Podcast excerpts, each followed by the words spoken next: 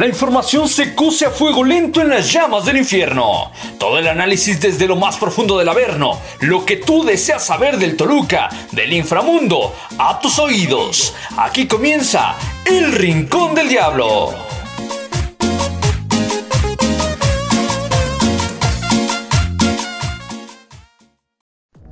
Sí, desgraciadamente para toda la afición de Toluca el Diablo no se hizo presente en esta primera jornada. Le saluda Adolfo Mercado. Pierde contra Monterrey, tres goles a uno. Estaremos platicando de todo lo que se vivió allá en la Sultana del Norte en la jornada número uno del Guardianes 2020. Pero antes, por supuesto, me gustaría presentar a la gente que nos acompaña el día de hoy, que nos honra con su presencia. Vamos con las damas, un gusto y es un honor eh, platicar eh, hoy con Carla Becerril. ¿Cómo estás, Carla? Te mando un fuerte abrazo a la distancia. Hola, ¿qué tal, Ado? Eh, qué gusto saludarte, muchas gracias por la invitación. Pues sí, efectivamente pierde Toluca, un, un poco triste por el resultado, porque evidentemente pues siempre esperas empezar con el pie derecho el torneo, no se le da así, pero creo que habrá algún par de cosillas por ahí que se pueden rescatar eh, del encuentro que hace hoy el, equipo de José Manuel de la Torre y que pueden servirle más adelante. Es correcto, Carla, muchas gracias. Eh, ya estaremos platicando de, de eso y bueno, eh, con más temas de, de, toda esta semana que ha venido de los Diablos Rojos del Toluca. Y también es, es un gustazo saludar al buen Miguel Rueda, que anda como pavo real el desgraciado porque me ganó una apuesta en la quiniela de hace ocho días, ¿no? De la semana pasada que, que estuvo Alan, Alan Cedeño, que estuvo Chavacid, que estuvo Eric Reduciendo, toda la banda de Ultra, el buen Mike también participa en la, en la banda de Ultra, y que él daba su pronóstico. 3-1 Monterrey, pues bueno, tendrás que meterle una puestita mañana a, todas las, plataformas, al caliente, al B365, Mike, porque andas de suerte, ¿cómo estás? Eh, qué gusto. ¿Cómo que al caliente, mi querido? Ah, ya. No, pues así se llama, Caliente MX. Incluso ya es patrocinador de la liga. ya, es patrocinador de la Liga MX. Espérate. No, que, no, pasa nada. Deja que, le meta dinero. ¿Cómo estás, Adolfo? Qué gusto saludarte, amables amigos. Un saludo también fuerte para, para Carla, para para Brian. Eh, sí, efectivamente, pues eh, una derrota complicada para Toluca. Yo noto cierta mejoría en algunos aspectos, tampoco hay que decir que, que eh, fue tan malo el partido, me parece que hay cosas rescatables. ya estaremos platicando lo de Zambuesa, lo de Medina, que a mí me termina por, por agradar mucho, pero sí, sí, sí, vaya que es una derrota dolorosa, aunque creo que presupuestada. Presupuestada para ti, porque tú sí la presupuestaste pues, bastante pues bien, que, bueno, ya te debo ahí unos tacos, ya habíamos dicho, Unos, unos, unos, tacos y unos tragos. Eh, ahora cuando regresemos a, a la, a la nueva normalidad, dijera el gobierno, ¿verdad? Déjate, cuando, cuando venga un equipo en octubre de esos que a mí me gustan, no, te voy a dejar encuerado, una cosa. ¡Ah, caray! No empieces con estamos en horario familiar, aguanta, no sabemos quién nos está escuchando. Puede haber aficionados del Toluca menores de edad. Ah, le vas a apostar una playera. vamos a ver, vamos está bien, Mike. Ya, ya haremos una previa, entonces ya de una vez te voy amarrando para, para ese programa previo al Cruz Azul, ¿no? Claro que sí. Perfecto, Mike, muchas gracias. También es un gustazo saludar a un brother, dijera el perro Bermúdez, un brother. Eh, ya lo anticipaba el buen Miguel Rueda. Eh, Brian Prado, ¿cómo estás? Ex banda de Ultra, ex Asir, ¿qué más eres? ¿Dónde más estás robando? ¿Dónde más le estás pegando ahorita? Pues o sea, ¿qué te dedicas? Donde se, donde se asoncen, ¿eh? Donde se asoncen, ahí llego yo a, a meter plaza, aunque sea de aviador, ¿no? lo dirás de broma. Pues si quién dijo que era broma. Andamos ahí en un periódico digital, 3 pm, de repente nos aventamos un comentario breve, ahí con tu carnal, de hecho, en, en Milenio, Estado de México, y pues en Megacanal. No, mi carnal no es Chucho Quesada, güey. Se parece, pero... no, yo soy el más emocionado, ando en confinamiento de medios desde que me fui de Ultra, no tengo con quién platicar, con gente que sepa. Ah, acá con Carlita, con Miguel, contigo, es un gusto. Gracias por la invitación, viejo.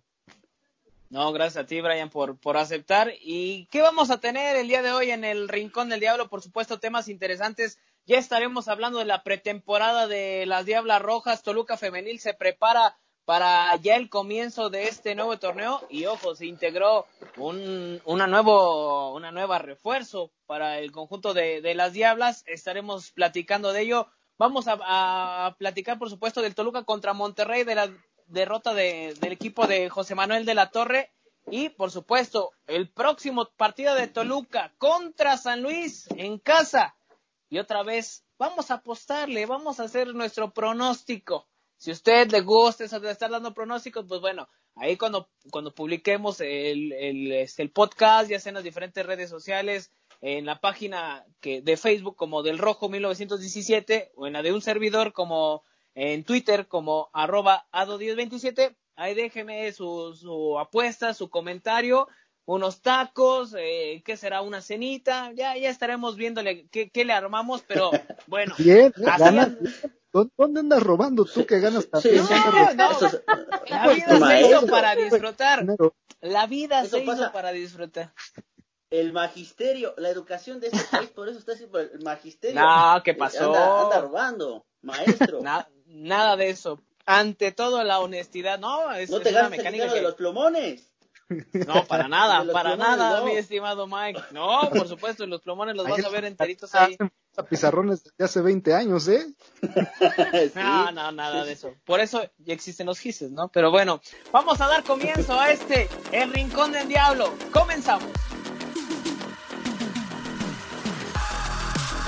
Bien, pues ya, ya lo decíamos, el tema de las Diablas Rojas, Carla Becerril, toda una experta en el tema de, no solo del varonil, sino de, del femenil, que sigues muy de cerca, Carla. Eh, esta, platicábamos la semana pasada eh, sobre los refuerzos y me parece bastante interesante lo que terminan por hacer varios equipos actualmente, eh, hablando de, de, la rama femenil, porque bueno, en la varonil es tema, tema aparte, pero hablando de, de, la rama femenil, que empiezan a voltear a ver el tema de jugadoras con doble nacionalidad, es decir, que se foguean en Estados Unidos, que tienen la nacionalidad mexicana, que tienen una gran relevancia en cuanto a eh, eh, universidades, que sabemos que se trabaja de muy buena forma en los Estados Unidos, y con la incorporación de Natalia Colín, este elemento de 15 años de edad mexicoamericana que llega al primer equipo de los Diablos Rojos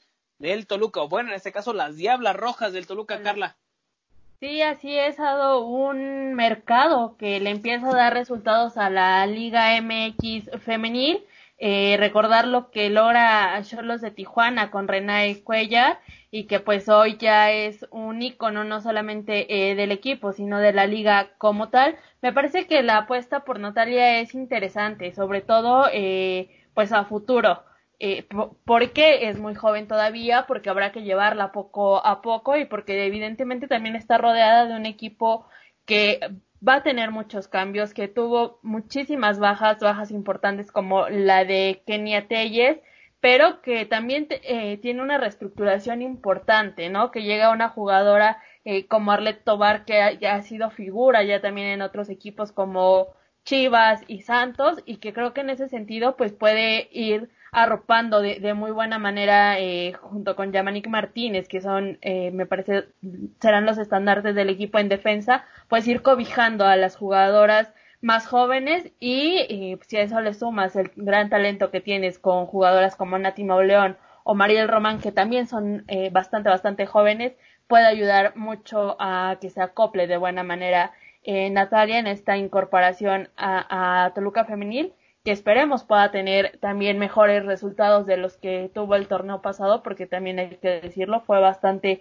pobre la productividad más allá de todas las circunstancias que se dieron en torno al equipo. Entonces sí me parece que, que es una buena incorporación, que promete eh, cuestiones interesantes y que creo que este torneo sí se le, tiene que juzgar eh, todavía con mayor fuerza a, Agustín Contreras porque ya realmente el proyecto de él ya parece que tiene muy poco de lo que dejó en su momento el profe Bahía. Sí, tienes, tienes toda la razón. Y decía que es un proyecto interesante porque, bueno, lo vimos eh, con América que ya empezaba a voltear eh, hacia Estados Unidos, hacia Canadá, a, en la contratación de este tipo de elementos y lo vuelve a hacer con Eva González, eh, igual una futbolista proveniente de Seton Hall University en, Estados Unidos y que eso habla de la de que en, en ese aspecto, si bien ha crecido, me parece, el fútbol femenil en México, mucho tiene que ver con la proyección, Carla, no sé si estás de acuerdo conmigo, que se le empieza a dar en otros países, específicamente en Estados Unidos, que sabemos que es eh, potencia mundial en, en, el fútbol femenil.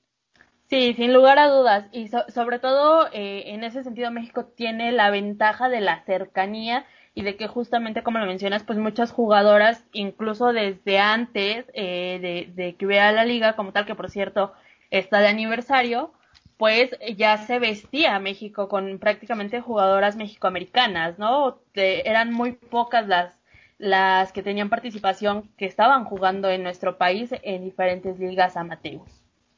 Sí, y en este caso también la llegada de la que ya platicamos la semana pasada de Destiny Durón, que llegó a América, que me parece que tuvo pocos minutos, pero bueno, ahora se incorpora a, los Diablos Rojos, bueno, a las Diablas Rojas. Eh, no sé si coincidas, Carla, va a ser un elemento que te va a dar muchísimo en cuanto ofensiva esta, esta joven delantera.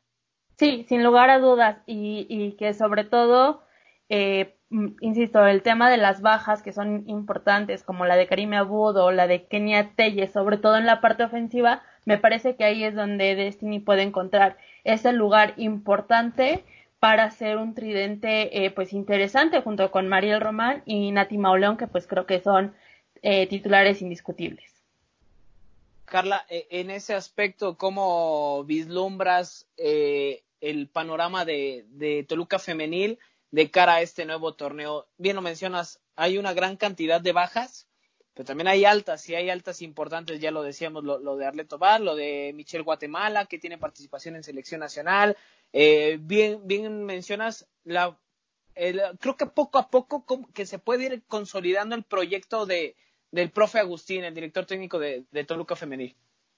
Mira, creo que todavía es un poquito pronto, ahora que esperar a poder verlas ya en acción, eh, pero sí creo que puede ser un equipo interesante, eh, guardando pues evidentemente las diferencias en estilo y en que son proyectos diferentes, creo que puede ser un equipo un tanto parecido al que tuvo el profe Bahía hace un año, eh, en cuestión de dinamismo, en cuestión de velocidad hacia adelante, en cuestión de defender eh, pues con mucha fortaleza, eh, de una manera bastante férrea, pero eh, ordenado también y que hacia adelante pueda desdoblar con facilidad, con velocidad y poner en jaque a, las rivales.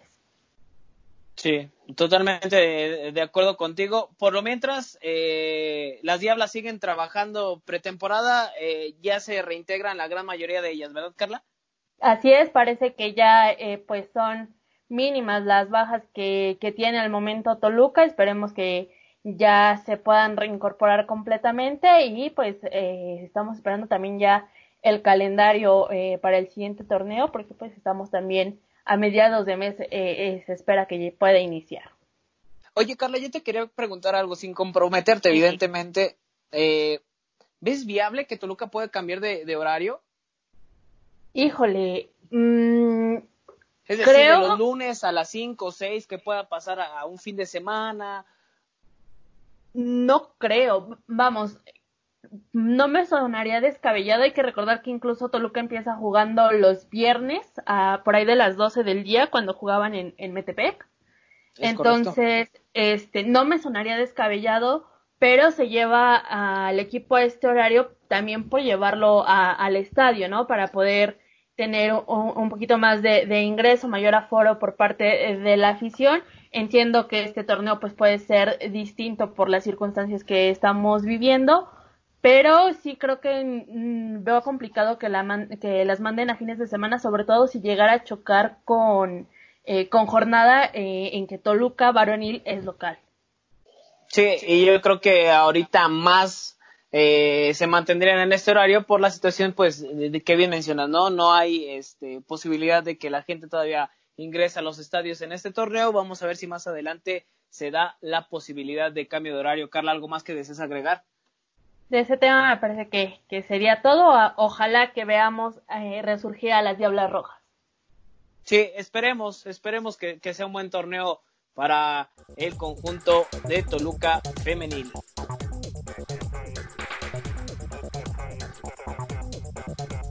Bien, pues ya, ya lo decíamos al principio del programa. Eh, Toluca pierde tres goles a uno contra Monterrey. Si usted escuchó el, podcast pasado, se dará cuenta que un servidor, Adolfo Mercado, se le ocurrió la brillante idea de echar ahí una apuesta con, con el buen Miguel Rueda, con Alan Cedeño, a ver quién latinaba al marcador. Finalmente fue 3-1 a favor el, equipo de, Rayados.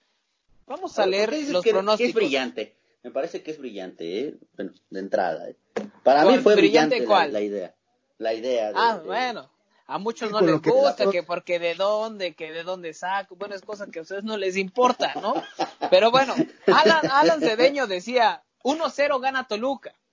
Tache oh, para el buen Alan Cedeño. Eh, Chava decía 0-0. Tampoco fue, este fue de altas, el partido fue de altas. Redu Eric reduciendo, que también le mandamos un fuerte abrazo, nos decía que ganaba Monterrey 2-0. Pues no, no fue así. Eh, el buen Miguel Rueda, ya lo platicábamos, 3-1, dijo gana Monterrey. Y sí, efectivamente, ganó Monterrey 3-1. Ya tiene tacos, ya tiene este alcoholes para un día que él, cuando se pueda, pues ya, ya, ya volver, estaríamos ahí degustándolos. Cuando sea, Adolfo, no es la realidad. Bueno, pues sí, ya, ya, ya veremos, ya veremos. Y bueno, yo decía 1-1. Y, un danzón, un danzón también por ahí, ¿no? También nos lo aventamos, paquete. separados, con Susana a distancia. eh, ya, ya, yo decía 1-1. Pero ¿sabes qué? También me gustaría eh, comentar eh, en redes sociales, me gustaría leer los, los comentarios que tenemos de, de redes sociales. Le, le insisto, si no nos sigue a través de Facebook, puede hacerlo en la página del Rojo 1917, así nos encuentra. Nos dice Alejandro Homero Saules. El primero fue muy bueno, hablando del primer capítulo, y tocaron un punto muy importante, el de las leyendas, y sin duda a alguien que se le debe un homenaje es al señor gondolero Paulo da Silva. Muchas gracias Alejandro Homero Saules, que nos hacía su comentario. También para Daniel Morán Frasco, quien le mando un fuerte abrazo, dice, bueno, los podcasts, camino al trabajo, los voy escuchando, qué bueno, qué bueno que, que nos andes ahí escuchando al buen Dani, fuerte abrazo también para Luis Antonio García Castro hasta Guadalajara, nos decía muchas felicidades por este proyecto, he escuchado los dos podcasts y muy buenos, que sigan los éxitos, saludos, muchas gracias también para, para Luis Antonio y ya lo decíamos en Twitter, es ahí donde, es ahí donde me van a estar pegando en Twitter, que también vamos a, leer los comentarios porque ahí también pronosticaron, nos pronosticaron eh, pues el resultado y lo hizo Jones Moreno, que también le mandamos un fuerte saludo, este, que nos hacía el comentario también de, del podcast, que ya lo estaba escuchando, eh, nos decía, creo que Monterrey llega mejor y gana 3-1, el gol lo va a meter Triverio y que vengan esos tacos, pues bueno, no lo metió Triverio, pero por supuesto que van a llegar esos tacos, mi estimado John Moreno. Muchas gracias también por los comentarios que, que nos hacen a través de las redes sociales. Lo decíamos, ya mencionado la, la página de Facebook y en Twitter nos puede encontrar como arroba ado1027, cuenta de su servidor Adolfo Mercado, y donde podemos interactuar con todas las noticias del conjunto choricero, que en la primera jornada se lleva una, una triste derrota. Y bueno, pues ya ondando en el tema, voy contigo, este Brian Prado. ¿Cómo viste el accionar de Toluca eh, en este, en este primer partido contra Monterrey, teniendo como antecedente lo de la Copa GNP? Y bueno, no pudimos ver el partido contra Querétaro, pero parecía que se empezaba a vislumbrar una situación así, donde se criticó mucho a, Toluca, donde carecía de, de, volumen. ¿Cómo viste a Toluca en este primer partido? Eh, muy incompleto, como a 50% de su capacidad, pero desde hace varios años, ¿eh? No es un tema de la Copa GNP, ni siquiera del Chepo. Es un Toluca que, que desde hace un par de temporadas yo los veo con proyecciones hacia enfrente muy interesantes, pero que en la defensa les cuesta bastante, bastante trabajo, ¿no? Lo, lo platicábamos antes de, de empezar la transmisión una defensa que no seguía marcas, una defensa que le clavaban muy fácil eh, los pases filtrados, eh, de agua realmente, a mi parecer. Digo, Toluca tiene muchas cosas, eh, muchos pros que puede mejorar al ataque. la defensa se ve bastante, bastante complicado y mucho más complicado que alguien vaya a llegar a poner orden en esa, en esa parte. Creo que Toluca lo que le va a apostar este torneo, como lo ha hecho en los últimos, pues es a, a, tratar de anotar más goles de los que recibe. El problema está en que cuando enfrentas equipos de, de las plantillas y de la calidad en los últimos torneos como Monterrey, como Tigres, América, pues es una apuesta difícil de ganar. Sí, y, y, en ese sentido yo creo que habría que señalar muchas situaciones. Eh, los primeros dos goles de Monterrey llegan eh, en el primer tiempo eh, por parte de Funes Mori, de Carlos Rodríguez, que vive un gran momento el mediocampista de, Rayados. Toluca se va así, pero creo que tuvo oportunidades en, en, en, el primer tiempo para incluso irse adelante en el marcador antes de que cayeran los dos tantos del conjunto Rayados. Después, en el segundo tiempo, me parece que empieza haber eh, modificaciones en lo táctico, que, por supuesto ya estaremos platicando. Viene el gol de Toluca al minuto 46, eh, un desborde que hace Nebo Chalá por el costado de la izquierda, raso. Simplemente Alan Medina, que desde agosto del año pasado, después de su fractura de tibia y peroné, en esos microciclos que ha hecho el Tata Martino con la selección mexicana, se fractura, pues bueno, vaya regreso que tiene el elemento mexicano y con eso eh, acortaban distancias 2 a 1. Después eh, tiene que salir de cambio al minuto 64 a la Medina por Carlos Cisneros. Eh, Toluca hace modificaciones porque hay que tomar en cuenta algo. En Monterrey también hubo modificaciones. Salió John Estefan Medina y salió lesionado.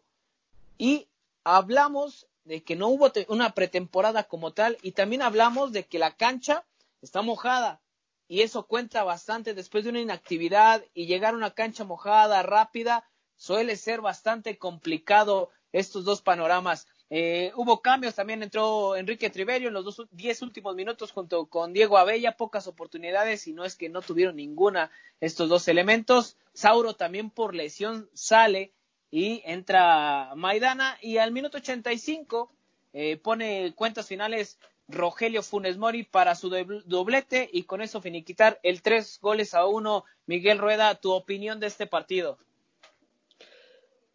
Eh, sí, compañeros, amables amigos, creo que el Toluca tampoco juega tan, tan mal, tan terrible como nos tenía acostumbrado. Tuvo oportunidades y bien lo comentabas. En el primer tiempo yo a, a Toluca le comenté, le, perdón, le vi por lo menos cuatro oportunidades claras, claras de gol, incluyendo la de Alan Medina donde recorta a Hugo González y de frente ya no le da con mucha potencia, después Canelo no empuja también una diagonal, lo de Rubén Zambuesa que es una forma para pegarle de eh, impresionante de tiro libre, eso es lo que tiene Zambuesa, le pones una pelota detenida y el tipo por lo menos le da con dirección al arco con mucho, con mucho peligro, ahí está Hugo González, después la de Michael Estrada es terrible, la forma en que falla es de una forma imperdonable. No, no lo puedo creer en un delantero. Entiendo la falta de ritmo, pero le, le, le pega con la parte interna y la manda para arriba en un bote pronto. Tal vez era brava, no lo sé, pero creo que esas, esas no se pueden eh, desperdiciar y creo que aplicó también la del que perdona pierde con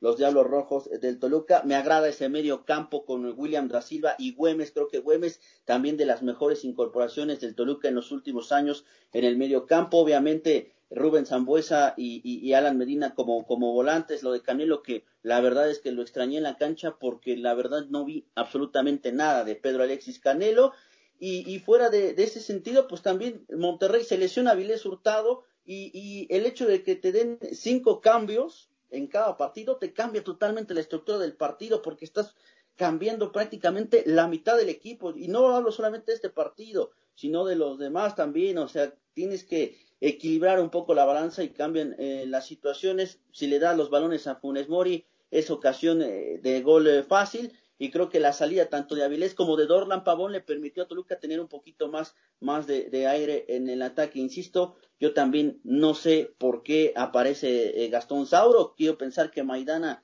fue un tema de, de lesión o, de ritmo, porque sí creo que por lo menos Maidana es, con todo respeto para Sauro, creo que sí es superior a, a, este, a este último mencionado. Entonces, habrá que comprender los cambios del Chepo de la Torre. Con lo de Chalá no hay absolutamente nada que hacer y el Dedos López, pues habrá que darle tiempo.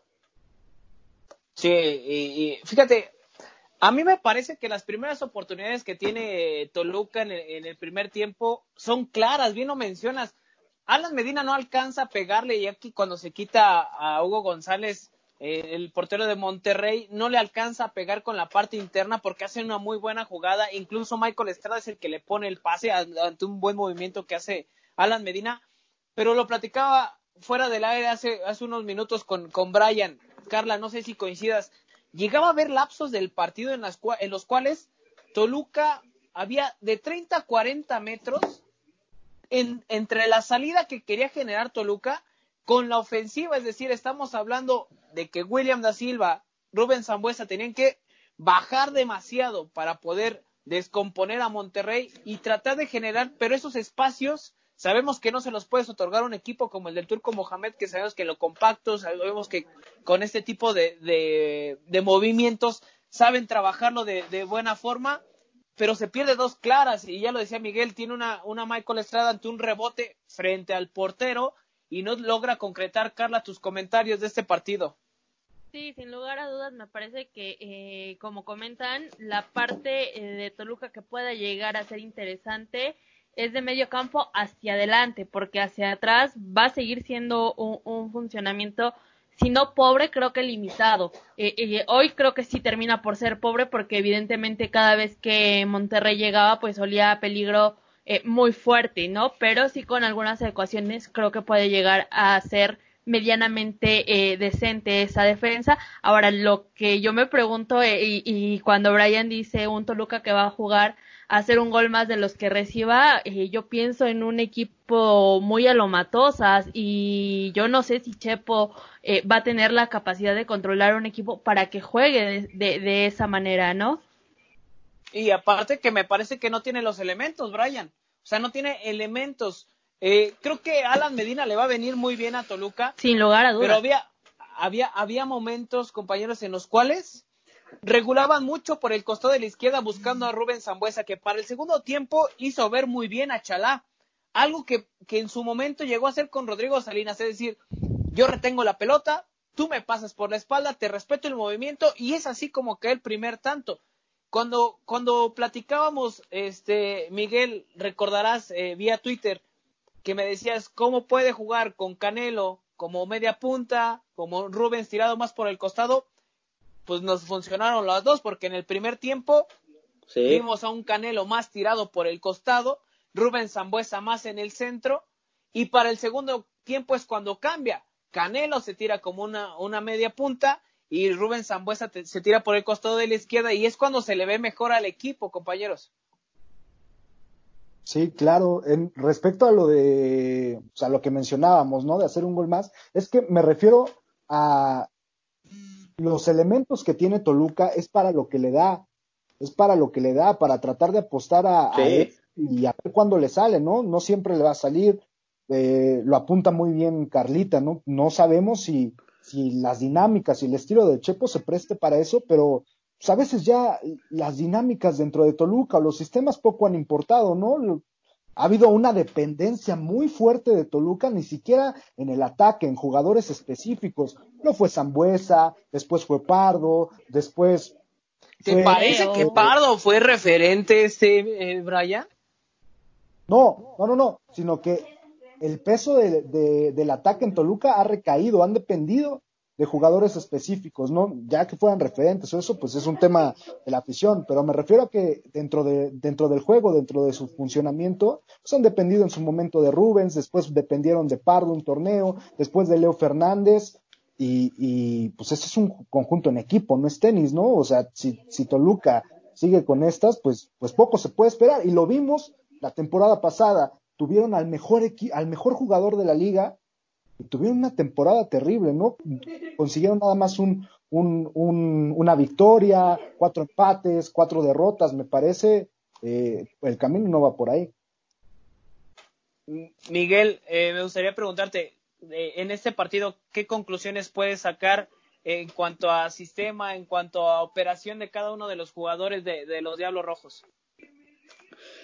De las conclusiones que saco es que Toluca eh, por ahí en redes sociales decían es que Rubén Zambuesa y 10 más. No, no, no, me parece que también Alan Medina tiene mucho que ir trabajando. O sea, es, es un gran partido tomando en cuenta que estuvo meses fuera de actividad, que tuvo que recobrar ese ritmo como tal y hoy hace un, buen partido, es cierto, falla una clara, pero después recompone y le va a venir eh, de maravilla. En el medio campo creo que Güemes y William da Silva también están muy bien. El problema recae y viene eh, perdón, viene cayendo desde la defensa, es en la defensa. La defensa, y, parece un, cuento burdo porque de alguna manera lo venimos repitiendo, lo de eh, Gastón Esauro hoy me parece que es lamentable cómo le ganan la espalda en eh, un jugador como Funes Mori, de verdad es de otra clase, de verdad ya no ya no tengo conceptos para poder describir o adjetivos para describir lo que pasa con la defensa de Toluca. Hoy no entiendo por qué no inicia Maidana si es de lo menos malo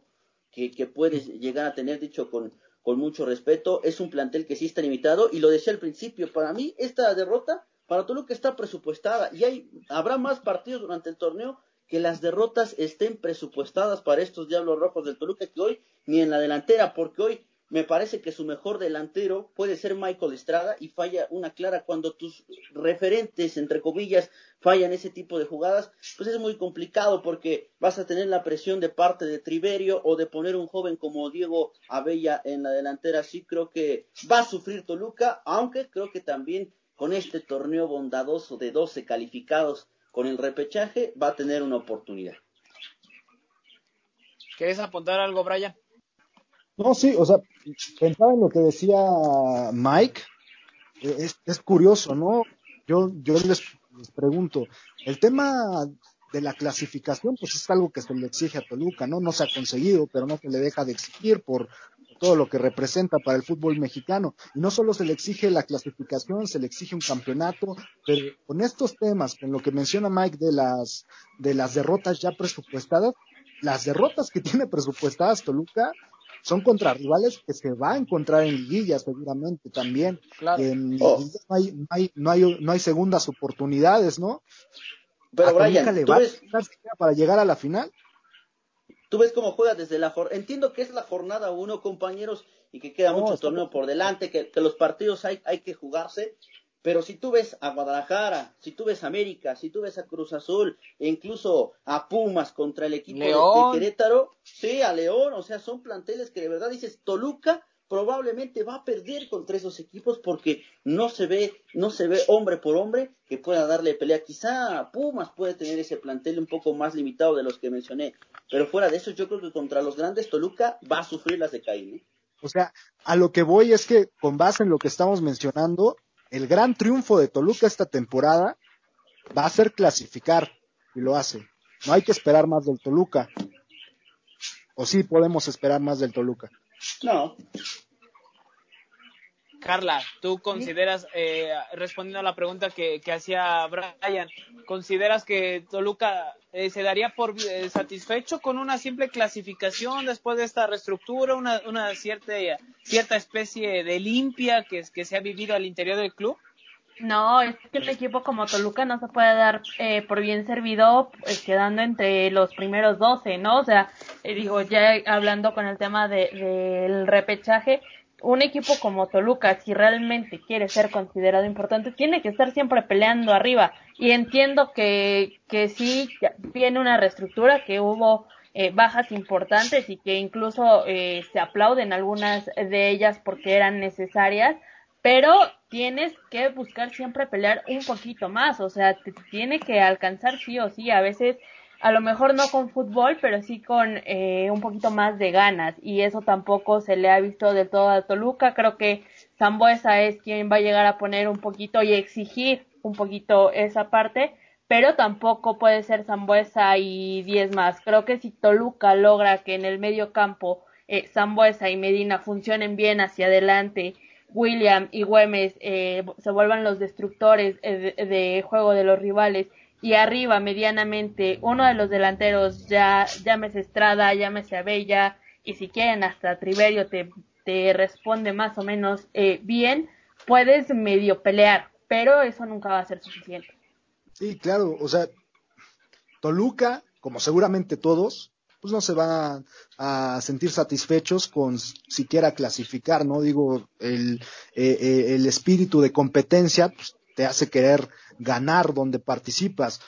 Pero las limitaciones son claras, era más de por ahí va, por ahí va la pregunta, más, o sea, me queda claro que Toluca no se va a sentir satisfecho si no, si no consigue un campeonato, que además, pues, pues buenos días, Cruz Azul ya se, ve bastante lejos. ¿eh? Se ve, se ve bastante lejos. Ahora, el tema también es que no sé si tuvieron la oportunidad de escuchar la presentación de Zambuesa, él mencionaba que él lo ve viable porque este plantel es mejor que el que tenía cuando jugaron la final es un demagogo también, Zambuesa ya se está comportando como eso, o sea, la calidad la tiene. Bueno, es que no va, no va a llegar y va a decir regresen a Borja y les presto a Chalá, digo que nos harían un gran favor, la verdad. Ahí sí, chance y, podría tener más posibilidades. Pero... entonces, ¿no? Pues quédate callado, quédate, vamos a trabajar, pues las que ya traen ahí de cajón. ¿Para qué engañas? es que sabes qué es lo que pasa, que hoy en día el jugador así se vende. O sea, el jugador, claro. yo he visto que llegan a Toluca y dicen, es un club grande. Llegan a Pumas, es un club grande. Llegan a Cruz Azul, dicen lo mismo. Llegan a América, dicen lo mismo. Llegan a vamos a ser campeones. Dicen lo mismo. Todos dicen, vamos a ser campeones. Pero nada más uno es campeón. No, bueno. Sí, pero es que, ¿sabes qué? Ante yo me considero un romántico del fútbol de los de antes, de, de, de querer eh, ver eh, puesta la, la camiseta. Sí, no, es que realmente eso esperas, eso esperas de, de los jugadores eh, y que lleguen a, vender espejitos, o que lleguen a ser tribuneros eh, eh, y que empiezan a vender, no, estamos en un club grande. Primero conozcan a la institución. Alguna vez Gigliotti dijo, yo vi el museo y quedé impactado. Yo quiero formar parte de esa historia. Llega León y dice que acá en Toluca no le abastecían de balones como seguramente le van a abastecer en León. Es decir, ese doble discurso a mí sinceramente no me parece. No vamos a ser claros. Creo que Rubén Zambuesa va a cargar con el equipo al hombro. Sí, me parece que hay un equipo en ciertas zonas para competir, pero no sé hasta dónde te alcance. Y hablamos de una reestructuración de Toluca, que sí no es una varita, con una varita mágica no vamos a cambiar las cosas, no, pero creo que la gente espera en cuanto a funcionamiento más cosas, más ganas, más, más volumen. Adelante, Brian. Yo creo que el proyecto que trae Antonio Nelson Ciña es muy bueno. Y inclusive cuando lo presentaron casi casi como ayudante de León, como ahí coordinador deportivo, pues en conferencia de prensa se pusieron a discutir porque Ciña la tiene clara. Decía, yo lo que quiero hacer es traer jugadores jóvenes con potencial para que le den deportivamente al equipo y que para posteriormente venderlos y también les remuneren al equipo. Es un gran proyecto, pero Toluca es un equipo que está ávido de campeonatos, es un equipo que ya necesita ganar algo, ya necesita ganar algo. Y hablando de este tema en específico, pues dudo mucho que este sea el torneo. Insisto, hay muchas cosas que tiene que se le pueden mejorar, ¿no? Hay, hay, incluso, incluso yo creo que tiene a los costados al ataque plantel bastante vasto, ¿no? Con las incorporaciones que va a haber, con la gente que tiene. Pero, pero pues la realidad es que no es, no es fútbol americano, ¿no? De nada sirve que una línea esté bien y la otra no para, para conseguir algo importante. creo que creo que lo que dice Brian es, es importante en muchos sentidos, porque es un plantel vasto, sí, en cuanto a cantidad, pero en cuanto a calidad es muy corto, es un plantel corto, bien lo decían, es, es muy limitado. O sea, creo que pecaríamos en decir que, que de verdad Toluca tenía una oportunidad contra este Monterrey, hombre por hombre, en todos los sentidos. O sea, volteamos a ver a Toluca y si se lesiona a Zambuesa, si se lesiona a la Medina o se expulsan a William, no hay referentes en la banca para poder llenar esos zapatos como lo podía tener a lo mejor Monterrey. Hoy si se lesionaba a Vilés, entraba otro, otro jugador de grandes características. Tienes también a Carlitos Rodríguez que te puede manejar bien las cosas, un Jesús Gallardo que lo puedes utilizar de lateral y también como extremo porque te funciona en todos los sentidos. Son planteles con mayor calidad en cuanto a jugadores que pelean el puesto hoy Toluca. Si se lesiona Zambuesa, ¿a quién vas a meter en el terreno de juego que pueda llenar esos zapatos? No lo tiene Toluca. Para mí, desde mi punto de vista, no, no lo tiene. se mejore. ¿Quién, Brian?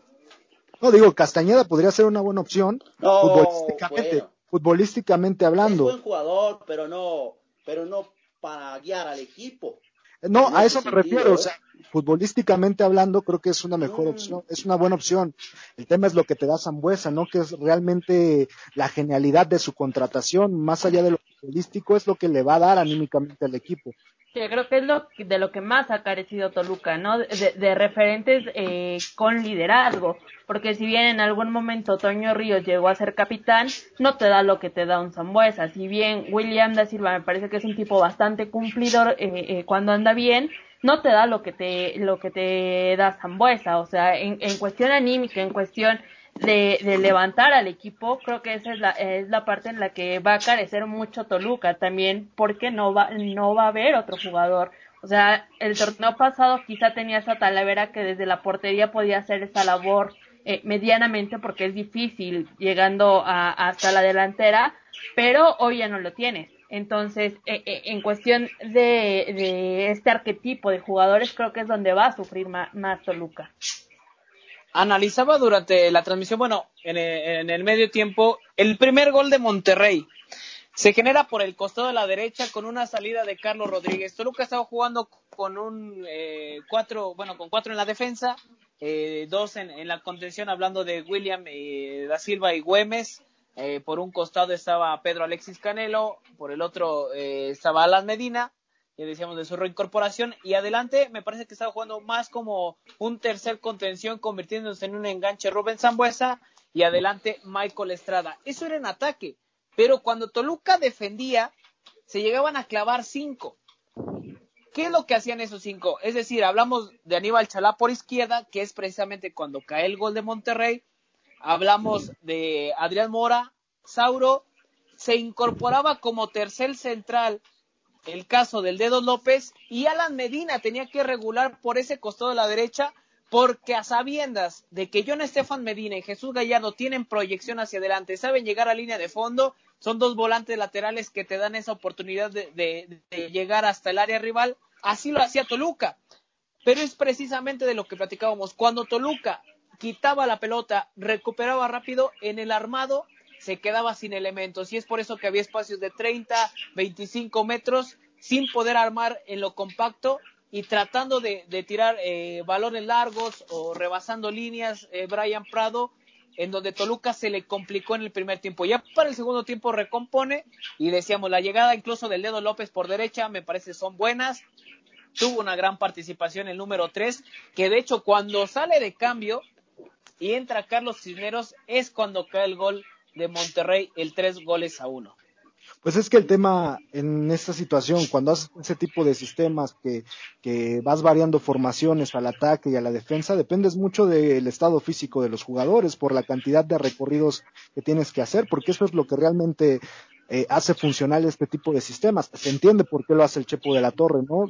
Se, se requieren esas modificaciones para enfrentar un equipo como Monterrey no, no había más. Ahí a lo mejor se puede entender un poco el tema de, de que van empezando, de los estados físicos, este, en, en, el, en el sentido de los huecos que se podrían llegar a ver. Lo que no se puede justificar pues es el, el, parado como tal de la defensa, que no estamos hablando de defensas que, que, sean categoría 2008, ¿no? Ya son profesionales, saben, saben cuándo tienen que hacer los recorridos, saben en qué momento tienen que seguir el balón, saben inclusive cómo se tienen que perfilar al momento de defender, cosa que de repente no faltaba. A veces veías a los defensas al ataque de Monterrey parados totalmente en dirección a la portería rival sin posibilidad de perfilarte para poder hacer recorridos. esa es la situación con la defensa. Sí, y me parece que es ahí cuando, cuando no venía el entendimiento de, de los tres, de los que se convertían en tres centrales, tanto Sauro como Mora y como Raúl El Dedo López, ¿no? Eh, eso es, me parece que, que poco a poco, no sé si coincidan Mike, eh, Carla, Toluca tendrá que encontrar una forma de juego, un modo, eh, incluso de cierta forma un entendimiento, pero eso es con el paso de las jornadas, porque sabemos que también falta la incorporación de Joao Plata y de eh, Pablo López, el, elemento uruguayo que por tema de visa de trabajo no pudieron ver actividad contra Monterrey. Sí, creo que en este, en esta forma de juego me parece que, que va un poquito de la mano con lo que decía Brian, ¿no? O sea, tendrá que, que configurar el equipo, el Chapo de la Torre, de tal forma de que en el medio campo pueda tratar de destruir lo más posible eh, las jugadas del rival para evitar que, que su zona más baja y más débil sea exhibida partido tras partido. ¿Estás de acuerdo, Mike, en ese aspecto? Sí, eh, trato de, pensar y entender ciertas jugadas o parados del Club Deportivo Toluca. Me parece que hoy también no habría, había mucha opción de colocar también un, un tribote en el medio campo para eh, quitar un poquito la, la, recuperación de Rayados del Monterrey y, y, el volumen, pero los equipos son, son muy dinámicos y Toluca es un equipo lento también, eso hay que ser eh, muy claros, es un equipo que no desborda, que no encara.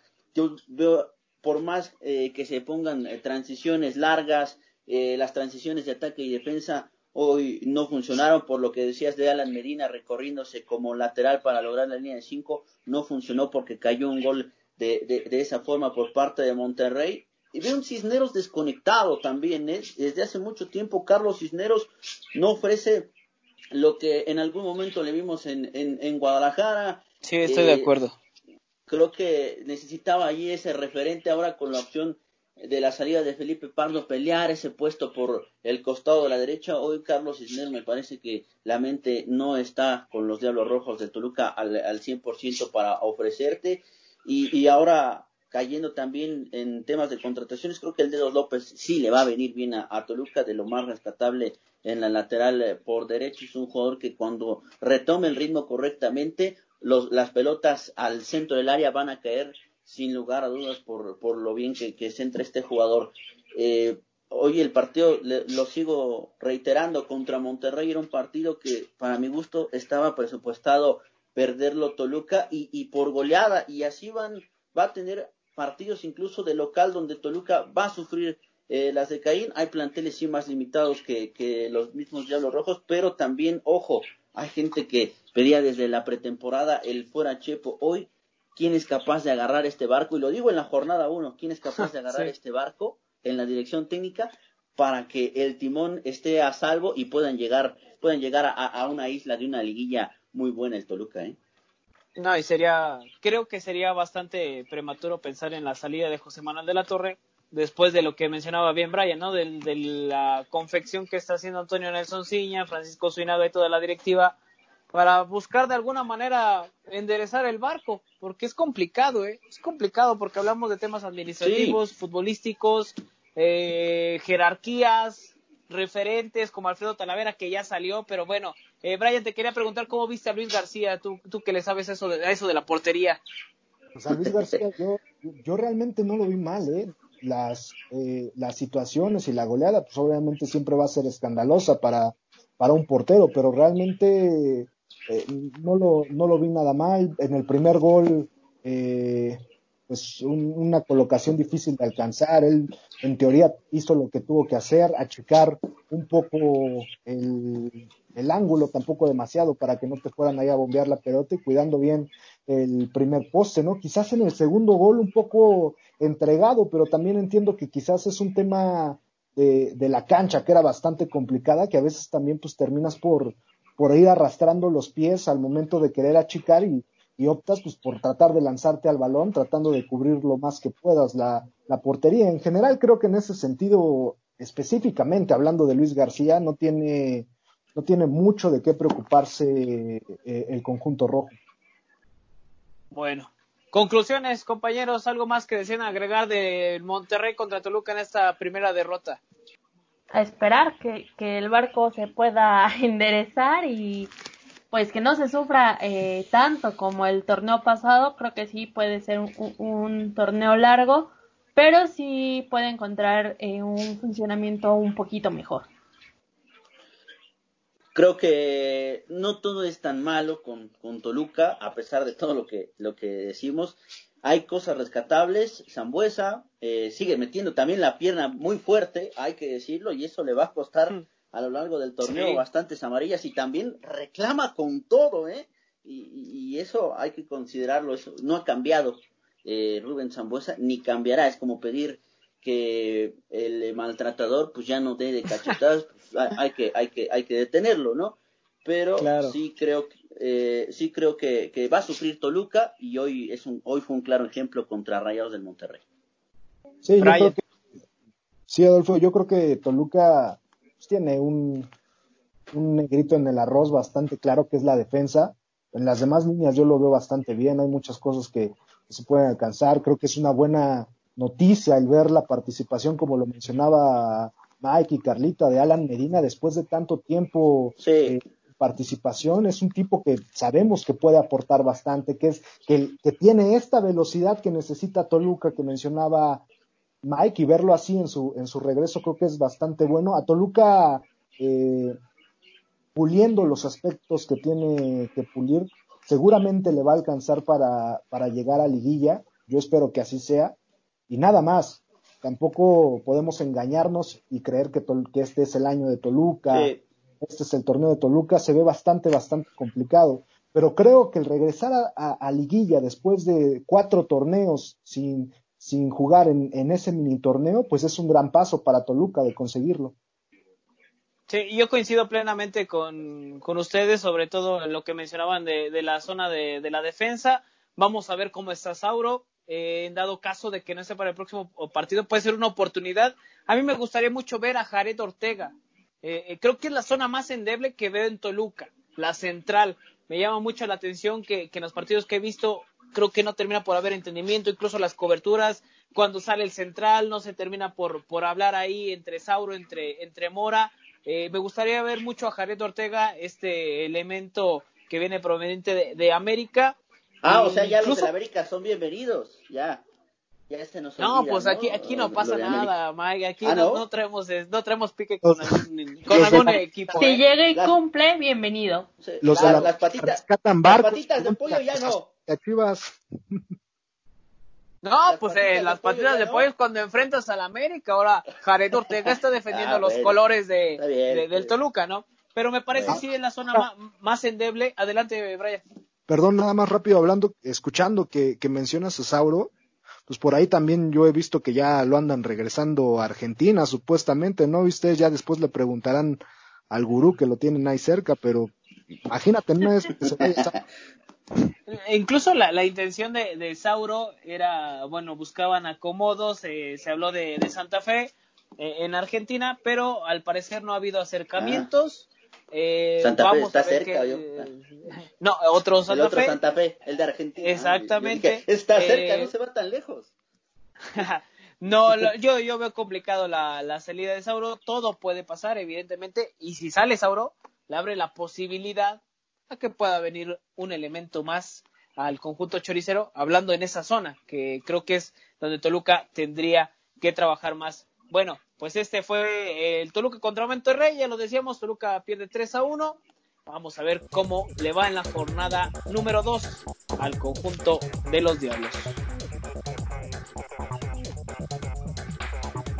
Bien, pues ya para ir eh, finalizando, ir, irnos despidiendo, compañeros, rápidamente su lo que esperan, iba a decir su previa, pero bueno, lo que esperan de Toluca contra San Luis próximo domingo se abren las puertas del infierno sin demonios, no va a haber demonios en la grada por el tema de, la pandemia, por el tema de, del COVID, pero bueno, usted puede este, sintonizarlo, puede, puede escucharlo, puede, puede verlo para, para poder observar qué tanto mejora Toluca de, de, un, de un partido a otro. Compañeros, ¿qué esperas de un San Luis que viene de empatar en su casa contra Bravos? Los escucho.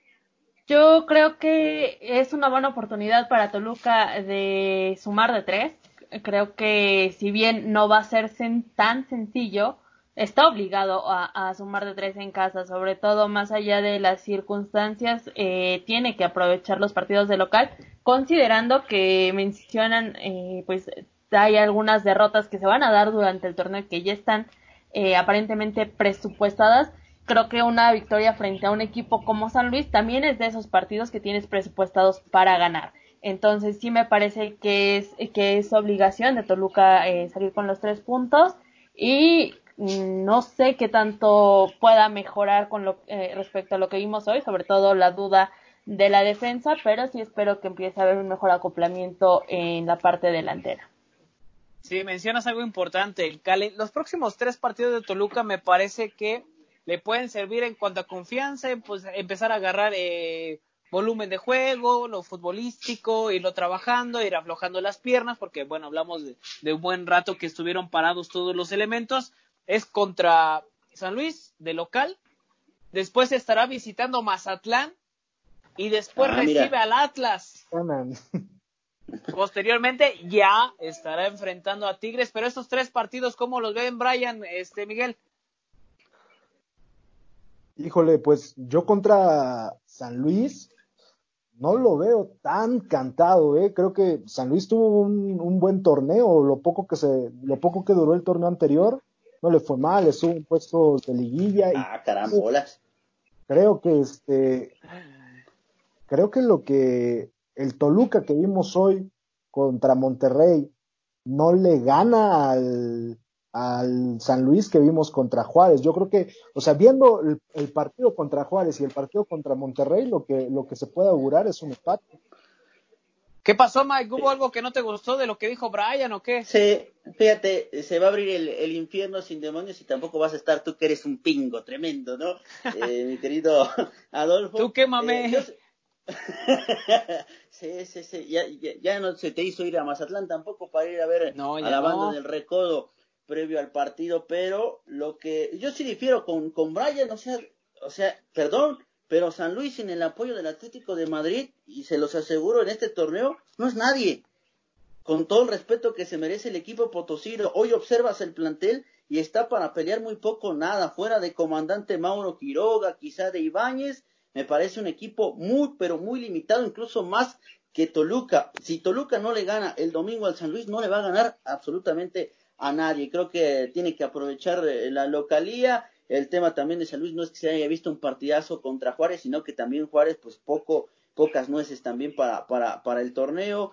Entonces, e, esos dos jugadores para mi gusto son los referentes de San Luis y Quiroga viene llegando del equipo de, del Necaxa, entonces sí veo muy complicada la plaza para, para el equipo de, del San Luis. Lo decía lo de Ibáñez, que eh, puede ser tal vez algo de, de referente pero sí hay con facilidad poder penetrar para, para el San Luis, sobre todo en el juego aéreo. Me parece que Noya y González, los centrales de San Luis, se les puede complicar muchísimo en el juego aéreo que puede aprovechar el Deportivo Toluca. Ahí es donde está el pan, como se dice popularmente, y sí creo que va a ser un, torneo también muy difícil para, San Luis, y ahí está Toluca con, la oportunidad, bien lo decía Carla, parece que también puede ser una victoria presupuestada porque también hay planteles, yo contra San Luis y contra Juárez, si Toluca no les gana, mejor que vaya agarrando sus cosas y diga, yo ya no participo en este torneo. Pareciera, ¿no? Pero es que con lo que, con lo que llevamos ahorita, o sea, la referencia que tenemos más clara es, un partido de diferencia solamente. O sea, si, si, San, si San Luis se enfrentara a Toluca en la jornada 7, yo auguraría sin lugar a dudas que Toluca ganaría. Pero con lo que se ha visto, o sea, con solo una jornada, yo, yo le voy más al empate, la verdad. Bueno, pues ya están hablando de empate, ya están hablando de líneas, más, menos, eh, menos de dos goles. Bueno, voy contigo, Carla, tu pronóstico para este partido próximo domingo. Eh, Toluca estará enfrentando a San Luis en el Estadio Nemesio 10, 12 horas. Pronóstico, Carla. yo voy con un 2-1. 2-1. ¿Favor? Toluca, es más, yo creo que por ahí, si tiene participación a Bella, firma el segundo. Ah, caray. Ah. ¿eh? Cantado vale doble. Ya son dos kilos de tacos, ¿eh, Adolfo Abusado? Ahí se mantiene, no, no sé si, si Carlita coma, coma tacos, pero podemos ir a echarnos los cuatro unas alitas, ¿qué les parece? Ahí ya, ya le ponemos, ¿no? El que, el que gane, una comidita, una cena, o lo que guste. yo me retiro como triunfador. me retiro como triunfador. No, no, no. ¿Tú eres como en la feria o qué? No, aquí no es como en la feria de que ganas y me voy, agarro mis canicas. No, no, no, no. Sigues. Porque yo me gané la alcancía de puerquito. Si en la feria te ganas la alcancía de puerquito, ya no, ya le regresas las canicas, ¿no? Ya. No, apenas vas con la del chavo. Entonces, vamos con tu pronóstico, Mike. Sí, creo que lo va a ganar Toluca también. Y creo que 2 a 1 también. Eh, creo que es, es, es factible que, que, gane el Deportivo Toluca. Ahora sí, para que, para que ya te den una, una alegría. Y lo que decías contra próximos rivales también como, como Mazatlán. Pues también el Mazatlán, entre azul y buenas noches, ¿eh? Entonces, de una vez le vamos adelantando que por ahí Toluca puede ir a dar la, la campanada al, al Kraken. Que por cierto, para ahí con la banda del Recodo seguramente un espectáculo impresionante en redes sociales también, pero fuera de eso en la cancha, en la cancha es menos que Morelia con todo respeto. Oye Mike, como dijiste el mismo pronóstico que Carla, Carla se animó a dar este Ay. anotador, entonces tiene que haber desempate. Dime un anotador. Eh, Dime el último anotador, porque Carla, ¿quién es el último ah, anotador? Me voy a ganar ¿Quién es el último de, de Villazón o, o, o cómo está no, todavía, ¿no? todavía no, todavía no tenemos Ah. patrocinios, entonces Ah, este bueno. Todo sale de tu cartera, de la del Sí, magisterio. sale todavía, de- ¿no? Todavía sale, de- todo sale de mi cartera. A ver, de maestros. dime. este, me parece que uno de los anotadores eh, va a ser El último, Rubén ¿eh? Rubén Sambuesa. El ul- Rubén Sambuesa Rubens. el partido. Sí, sí, sí. Rubens, te escucho, Brian Prado, tu pronóstico. No, pues yo digo que 1-1. O sea, veo factible el 2-1, pero va más factible el 1-1, la verdad. Es que odias a Aquí no- Toluca, no quieres que gane. No, yo quisiera que ganara hasta la Champions. Pero, pues, en México, ¿no? ¿Qué se le va a hacer? No Aquí, aquí no aplica el, el, este, el anotador porque, bueno, Brian dio un marcador diferente. Sin embargo, yo voy con un 2-0.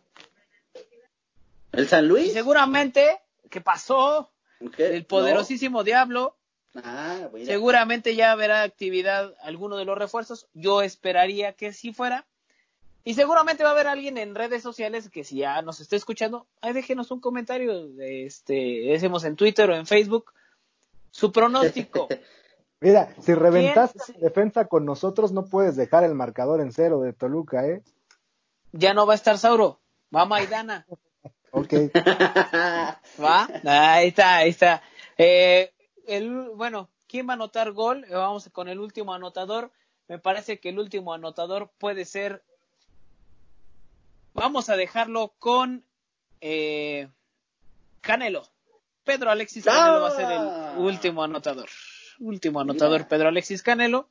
Le da confianza a José Manuel de la Torre y bueno, seguramente va, va a poder anotar el tanto. Ya nada más, las estadísticas no juegan en los 90 minutos, pero a veces son clave para muchos, muchos factores. Y en ese sentido, Toluca en los últimos, sí, para las apuestas, por supuesto, en los últimos 13, 13 partidos, Toluca ha ganado 7, eh, empatado 3 y perdido 3. Hablando de Toluca contra San Luis en el estadio Nemesio 10. ¿Algo más que deseen agregar, compañeros?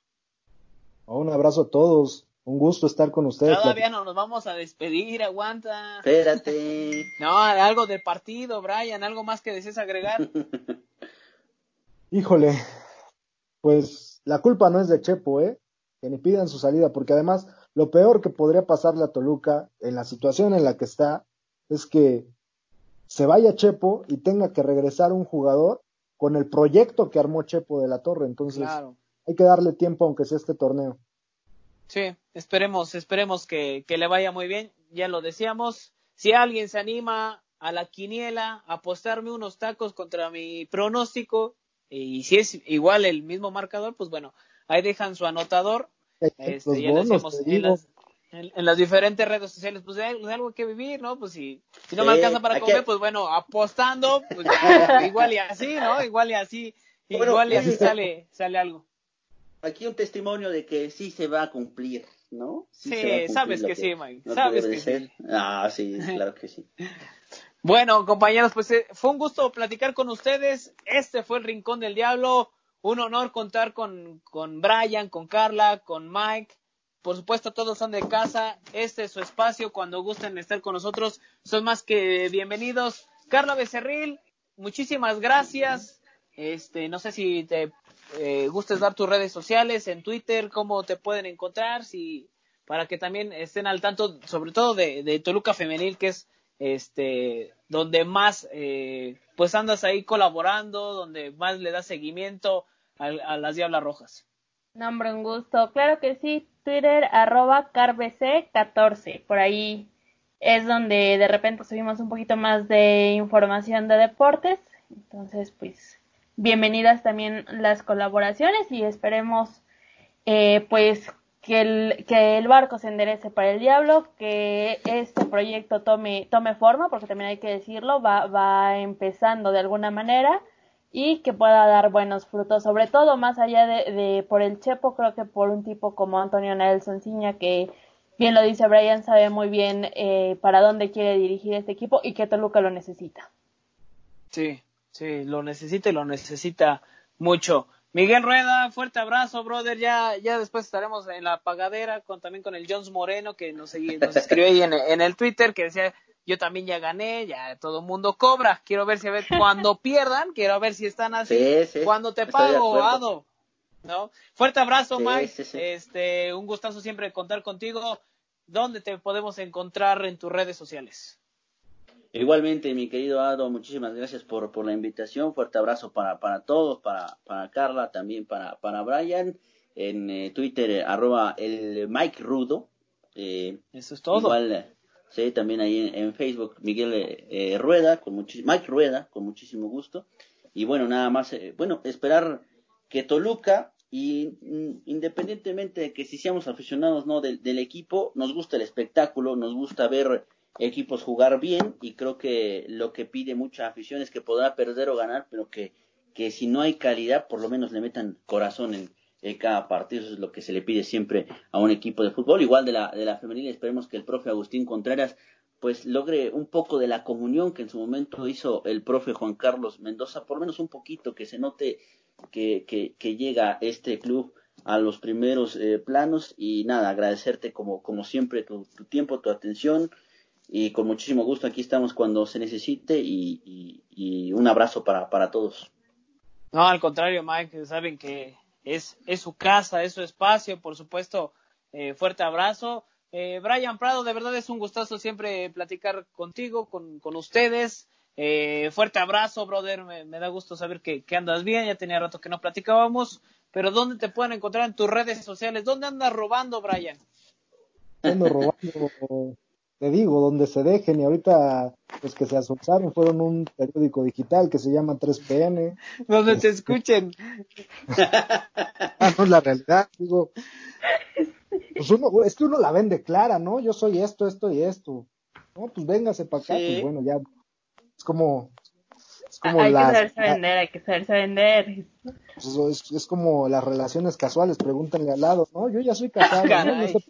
No, no, me metan en sus broncas, mejor dinos tus redes sociales, porque aquí me están quemando. Brian Prado en Facebook y John Bajo Brian Prado en, en Twitter, ahí pues de repente subimos cosillas y andamos más activos ahí en 3pm, en Megacanal. Eh, ah. ahí van a poder encontrar lo que lo que hacemos, lo que robamos, ¿no? desgraciado, hasta en televisión sale, ¿no? Pero bueno. Sí, sí, sí. Como Jorge Rivero en sus buenos tiempos. Sí, este es el Jorge Rivero de, este es el Jorge Rivero de, de, Ultra. Muchísimas gracias. Les mando un abrazote, me dio mucho gusto saludarlos. Ahí salúdenme a la banda de Ultra. Claro que sí, con, con muchísimo gusto. Y bueno, reiterar el saludo a la gente. Síganos a través de nuestras redes sociales, en Facebook, en la página eh, del Rojo 1917. En estos días, eh, nada más quiero recalcar, en estos días ya habíamos publicado, eh, hablando de la temporada que hemos hecho, una mini temporada hablando de Toluca y su grandeza. En estos días estaremos hablando, ah, bueno, subiendo el segundo capítulo. este es el post del partido contra Monterrey y lo decíamos en nuestras redes sociales nos puede seguir como del Rojo 1917 escríbanos denos su pronóstico incluso si quiere mandar su quiniela de la próxima jornada también hacemos quiniela y a ver qué nos aventamos apostando eh, en, estos tiempos de pandemia. Pues hay que hacer algo. Eh, y en Twitter por supuesto también nos puede seguir eh, en, en, el perfil de un servidor como arroba ado 1027 eh, se despide de ustedes Adolfo Mercado y el próximo domingo en el infierno, sin nada, sin nada de ruido, estará el conjunto choricero buscándole hacer la maldad al Atlético de San Luis en su casa. Vamos a ver cómo le va al conjunto de José Manuel de la Torre que tiene que trabajar y tiene que trabajar bastante. Ojalá pronto nos pueda dar una alegría. Fuerte abrazo, se despide de ustedes Adolfo Mercado. Saludos, hasta pronto.